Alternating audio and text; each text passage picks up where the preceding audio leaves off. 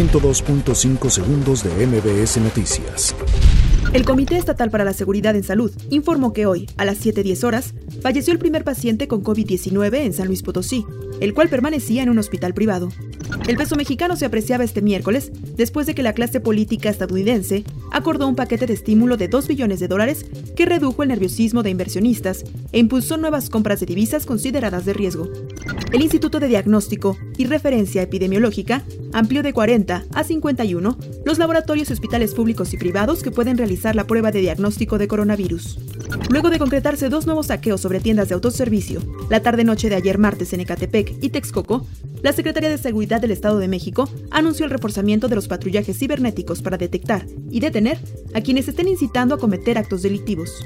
La Secretaría de Gobernación, Olga Sánchez Cordero, señaló que ante la contingencia por el COVID-19, hoy, más que nunca, los mexicanos nos necesitamos el uno al otro.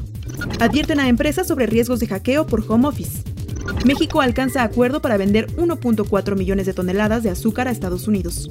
Para capacitar al personal de salud del Instituto Mexicano del Seguro Social en temas relacionados con la contingencia del COVID-19, fue creado un repositorio multimedia con diversos documentos que van desde la prevención, las diferentes fases de la epidemia, manejo, manejo hospitalario, cursos en línea y una sección de avisos sectoriales.